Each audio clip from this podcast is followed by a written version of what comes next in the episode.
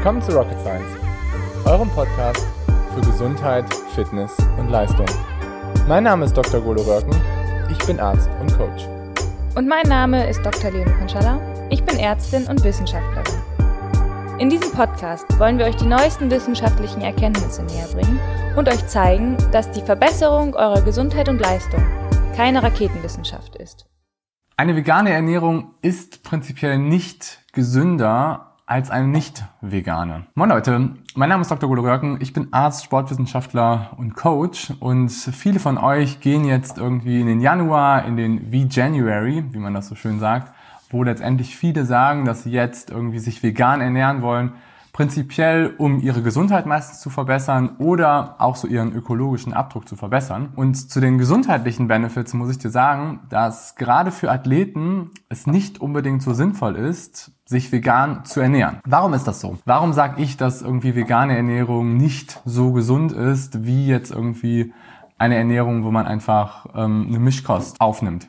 Warum ist das so? Und ich kann dir einerseits aus eigener Erfahrung mitgeben, weil ich selber zwei Jahre lang Veganer war und andererseits aber auch so viele wissenschaftliche Themen mitgeben, ähm, wo sich einfach zeigt, dass eine vegane Ernährung in vielen Punkten einfach nicht so optimal ist und das ganz besonders für Athleten. Okay, wenn wir da mal so ein bisschen reingehen, ähm, der wichtigste Punkt, kann ich dir auch jetzt schon mal sagen, kommt vor allen Dingen so ganz zum Ende, weil dann kommen wir so ein bisschen auf die Studienlage.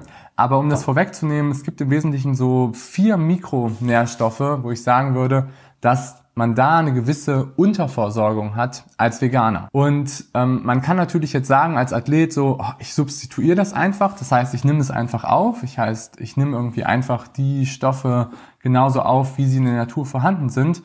Das ist aber nicht ganz so unaufwendig und es ist auch ähm, nicht ganz so von der Bioverfügbarkeit her wie wenn man einfach was ähm, Normales, was Natürliches quasi aufnimmt. Was meine ich damit?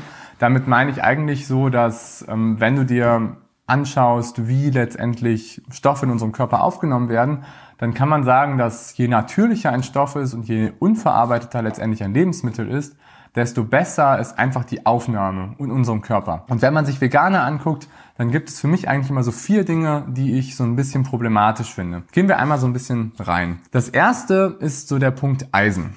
Eisen ist ähm, ein Mineral, was ähm, in unserem Körper ähm, super, super wichtig ist für ähm, die Bildung unseres Blutsystems, für ähm, sehr, sehr viele Faktoren in unserem Körper, wo einfach letztendlich Sauerstofftransport stattfindet.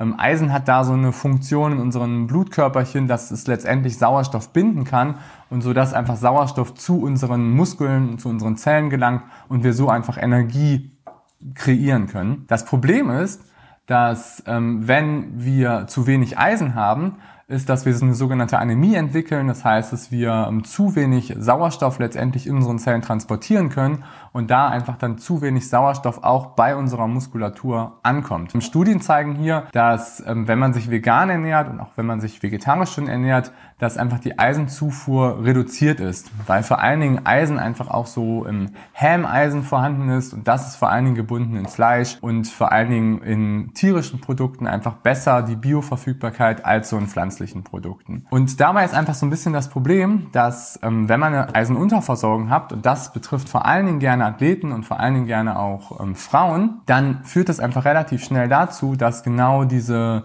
Produktion von unseren ähm, Blutkörperchen, von unserem ähm, System, was einfach dafür sorgt, dass Sauerstoff ähm, transportiert wird, dass das einfach vermindert wird. Und das hat eher einen negativen Einfluss so auf eure Performance. Und es hat natürlich da auch einen negativen Einfluss so auf eure Leistungsfähigkeit. Deswegen, wenn du Veganer bist, dann achte bitte darauf, dass du auf jeden Fall Eisen schon mal substituierst, auch wenn die Bioverfügbarkeit nicht ganz so gut ist wie aus einem Lebensmittel. Punkt Nummer zwei. Punkt Nummer zwei ist für mich eigentlich immer so Omega-3-Fettsäuren. Omega-3-Fettsäuren sind vor allen Dingen vorhanden so in, ähm, in Fischprodukten, vor allen Dingen so im fetten Fisch, vor allen Dingen so in Lachs. In Makrele ist es relativ viel vorhanden. Und ähm, die Bioverfügbarkeit ist ohnehin schon in unserer ähm, normalen Ernährung, nehmen wir schon relativ wenig Omega-3-Fettsäuren auf.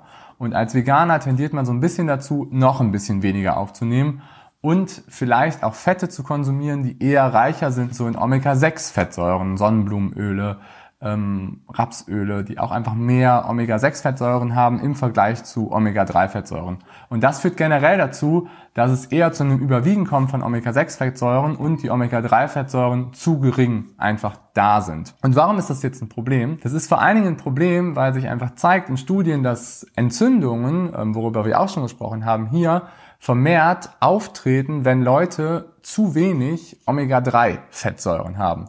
Und diese Entzündungen sind nicht gut für eure Gesundheit und sind definitiv auch nicht gut so für eure Leistungsfähigkeit. Und das ist so der zweite Punkt, was ich so problematisch sehe als Veganer, dass man einfach nicht genug Omega-3-Fettsäuren aufnimmt. Der dritte Punkt ist ähm, für mich eigentlich immer so ähm, die B-Vitamine. Das kennen, denke ich mal, die meisten von euch, vor allen Dingen Leute, die Veganer sind, kennen das, dass ähm, B-Vitamine einfach nicht wirklich aufgenommen werden, vor allen Dingen Vitamin B12 ähm, als Vegetarier. Und das muss man dann letztendlich oral zuführen oder es sich einfach spritzen, weil die Bioverfügbarkeit generell von oral aufgenommenem Vitamin B12 ist sehr, sehr, sehr, sehr schlecht. Ähm, da muss man einfach gucken, dass man da die Versorgung gut letztendlich auch gewährleistet. Und Vitamin B12 hat wiederum einen wichtigen Faktor in der Generierung von Blutzellen und führt da einfach auch dazu, wenn es zu wenig vorhanden ist, dass letztendlich nicht genug Sauerstoff in eurem Blut transportiert werden kann und deswegen, das hat wiederum einen negativen Einfluss so auf eure Leistungsfähigkeit. Und der vierte Punkt, und das ist was, was ähm, relativ häufig unterschätzt wird, ist einerseits Carnitin und Cholesterine. Ich nehme das Ganze einfach mal so ein bisschen zusammen, was letztendlich zwei Stoffe sind, die eigentlich nur zum Großteil in tierischen Produkten vorkommen und Carnitin ist ein Fettsäurentransporter in eurer Zelle, der dafür sorgt, dass Fettsäuren aufgenommen werden und dass Fettsäuren einfach besser verstoffwechselt werden können. Und wenn man zu wenig Carnitin hat, hat das einen negativen Effekt so auf euren Fettstoffwechsel. Das sehe ich als Problem an, weil es einfach von Vegetariern nicht genug aufgenommen wird. Und der zweite Punkt da sind eben so Cholesterine. Cholesterine kennen wahrscheinlich sicherlich viele von euch so als ein schlechter Stoff für euer Herz-Kreislauf-System. Aber, also Erstens, da muss man sagen, dass wenn man sich den Fettstoffwechsel anguckt und welche Dinge euch letztendlich krank machen, dann ist es meistens nicht unbedingt nur das Cholesterin. Cholesterin ist etwas, was von eurem Körper zum Großteil resynthetisiert wird. Das heißt, es wird die ganze Zeit aufgebaut in eurem Körper, selbstständig hergestellt und danach auch recycelt in eurem Körper. Es ist ein Stoff, der unglaublich wichtig ist, so für Zellmembranen, für Aufbau, für viele Prozesse, die sehr wichtig sind und zum Beispiel auch für Sexualhormone was einfach Vorläufermoleküle sind, die Cholesterine. Deswegen bin ich definitiv der Meinung, dass man ein gewisses Cholesterinniveau haben sollte als Athlet, um einfach optimal so zu performen. Das heißt jetzt nicht ähm, als Athlet, dass man ununglaublich hohe Werte haben sollte. Man darf aber auch nicht viel, viel, viel zu geringe Werte haben, weil ich der Ansicht bin, dass dann einfach, sage ich mal, so die Sexualhormonsynthese gestört ist dadurch. Und ähm, ich zum Beispiel aus meiner eigenen Story kann ich euch erzählen, dass ähm, ich, als ich Veganer war, immer Cholesterinwerte hatte, so im Bereich von 150 äh, Milligramm pro Deziliter. Und ähm, damals fand ich das total gut, weil ich gesagt habe, dass ich einen unglaublichen Schutz habe für mein Herz-Kreislauf-System, weil Cholesterine, sehr, sehr hohe Werte von Cholesterin gehen auch einher mit einem erhöhten Risiko für Herz-Kreislauf-Erkrankungen.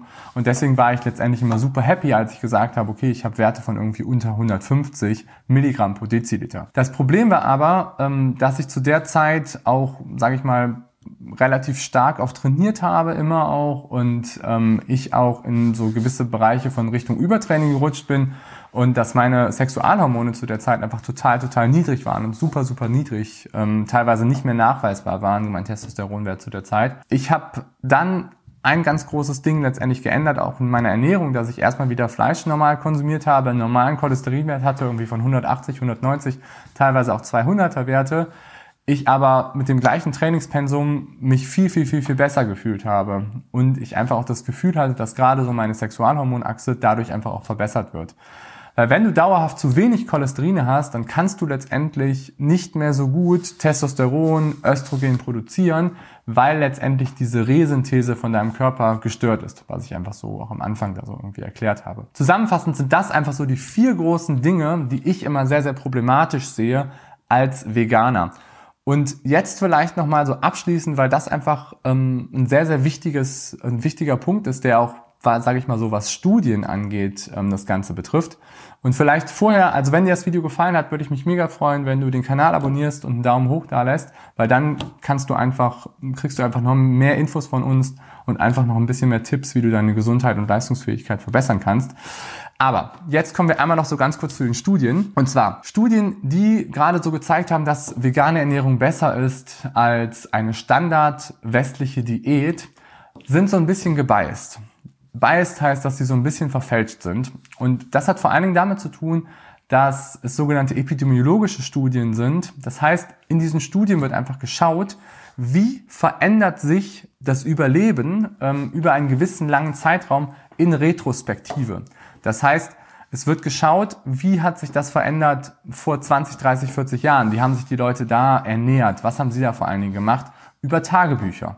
Über einfach solche Assessment wird es zum Großteil letztendlich herausgefunden, wie man zu der Zeit sich einfach ernährt hat. Und da zeigt sich, dass Menschen, die sich mehr vegan ernähren, oder vegetarisch, dass sie ein längeres Überleben haben als jemand, der auf einer standard westlichen Diät ist. Und hier ist erstmal das ganz große Problem, dass eine standard westliche Diät ist nicht gesund sondern das hat sehr, sehr viel damit zu tun mit einfachen, raffinierten Kohlenhydraten, mit sehr ungesunden Fetten, mit sehr viel Fastfood, mit ungesunden Lebensmitteln, stark verarbeiteten Lebensmitteln. Und man kann sagen, dass jede, jede Ernährungsform, die sich zu einer, die verglichen wird zu einer standard westlichen Diät, ist erstmal dem überlegen. Und das zeigt sich auch in allen Studien, dass letztendlich egal, ob du Low Carb machst, ob du Keto machst, ob du vegan machst, ob du Vegetarier bist, dass du letztendlich erstmal eine gewisse Überlegenheit hast gegenüber der standard westlichen Diät. Das ist der erste Punkt. Der zweite Punkt hier ist, dass es natürlich sehr anfällig ist, zu vergleichen retrospektiv die Daten von jemandem, die über einen sehr, sehr langen Zeitraum erhoben worden sind. Und da kann man sagen, dass Leute, die vegetarisch sich ernähren, die sich vegan ernähren, generell ein größeres Bewusstsein haben für ihre Ernährung und für einfach Dinge, die gesund sind. Weil viele Leute ergreifen einfach den Schritt zu sagen, ich mache jetzt vegan, ich gehe in die vegane Richtung, um ihre Gesundheit zu verbessern. Okay, das war jetzt ein ziemlich, ziemlich langes Thema, ziemlich groß. Und ähm, ich hoffe, alle Veganer hassen mich jetzt nicht dafür, aber ich sehe das Thema vegan so ein bisschen kritisch bezogen auf den gesundheitlichen Aspekt. Wenn du damit deinen ökologischen Fußdruck reduzieren willst, ist das auf jeden Fall eine sehr, sehr gute Sache. Macht's gut, bis dann, euer Golo.